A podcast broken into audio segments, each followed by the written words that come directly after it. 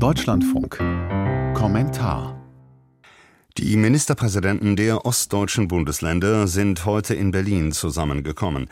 Im Zentrum stand die Forderung, den Osten besser an die Infrastruktur anzuschließen. Außerdem solle der ländliche Raum mehr Beachtung finden. Henry Bernhard kommentiert. Blühende Landschaften hatte Helmut Kohl in diesen Tagen vor 34 Jahren auf dem Erfurter Domplatz versprochen. Dafür ist er viel verspottet worden. Zu Recht und zugleich zu Unrecht. Es hat viel länger gedauert, den Osten zum Blühen zu bringen. Es war viel teurer als erwartet, viel mühsamer und mit langwirkenden Kollateralschäden verbunden. Natürlich war es gut, dass in den 90er Jahren viele junge Leute vom Osten in den Westen gingen, dahin, wo sie Arbeit fanden und dann auch Heimat. Nur fehlen sie heute im Osten. Als Kinder, als Enkelkinder, als Arbeitskräfte, als Wähler. Die Stimmung ist mies in Deutschland, sicher schlechter als die Lage, und im Osten ist sie noch mieser. Und das zumeist aus Gründen. Die innerdeutsche Grenze zeichnet sich bei fast allen statistischen Erhebungen noch überdeutlich ab. Bei Einkommen, Erbe, Immobilienbesitz, Durchschnittsalter, Lebenserwartung der Männer. Bei der Chance, einen Spitzenjob zu bekommen in Wirtschaft, Wissenschaft, Justiz, Militär und so weiter.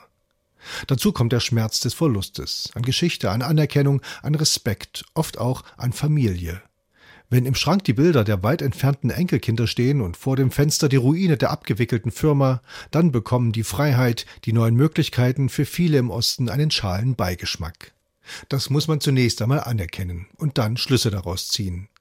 Die Ministerpräsidenten der Ostländer fordern auf ihrer aktuellen Tagung, dass der Osten infrastrukturell angeschlossen werden müsse.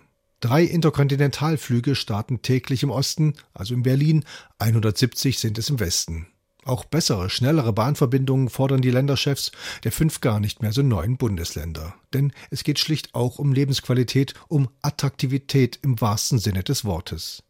Der Osten überaltert massiv, nicht nur Fachkräfte, sondern schlicht Arbeitskräfte fehlen im wachsenden Maße. Arztpraxen auf dem Land finden keine Nachfolger. Sicher sind gleichwertige Lebensverhältnisse, wie sie das Grundgesetz einfordert, immer nur anzustreben und schwer erreichbar. Aber gleiche Überlebenschancen bei einem Herzinfarkt in der Uckermark wie in Augsburg wären doch ein Mindeststandard. Dafür aber muss es attraktiv sein, im Osten, in der Uckermark und in der Lausitz zu wohnen. Dafür braucht es Verkehrsverbindungen, Anreize für junge Ärzte, sich niederzulassen. Dafür braucht es Hochschulen, die junge Leute binden. Aber nicht nur die Politik ist da gefordert. Es braucht auch eine Gesellschaft, die bereit ist, Menschen mit anderen Sprachen und Kulturen zu empfangen.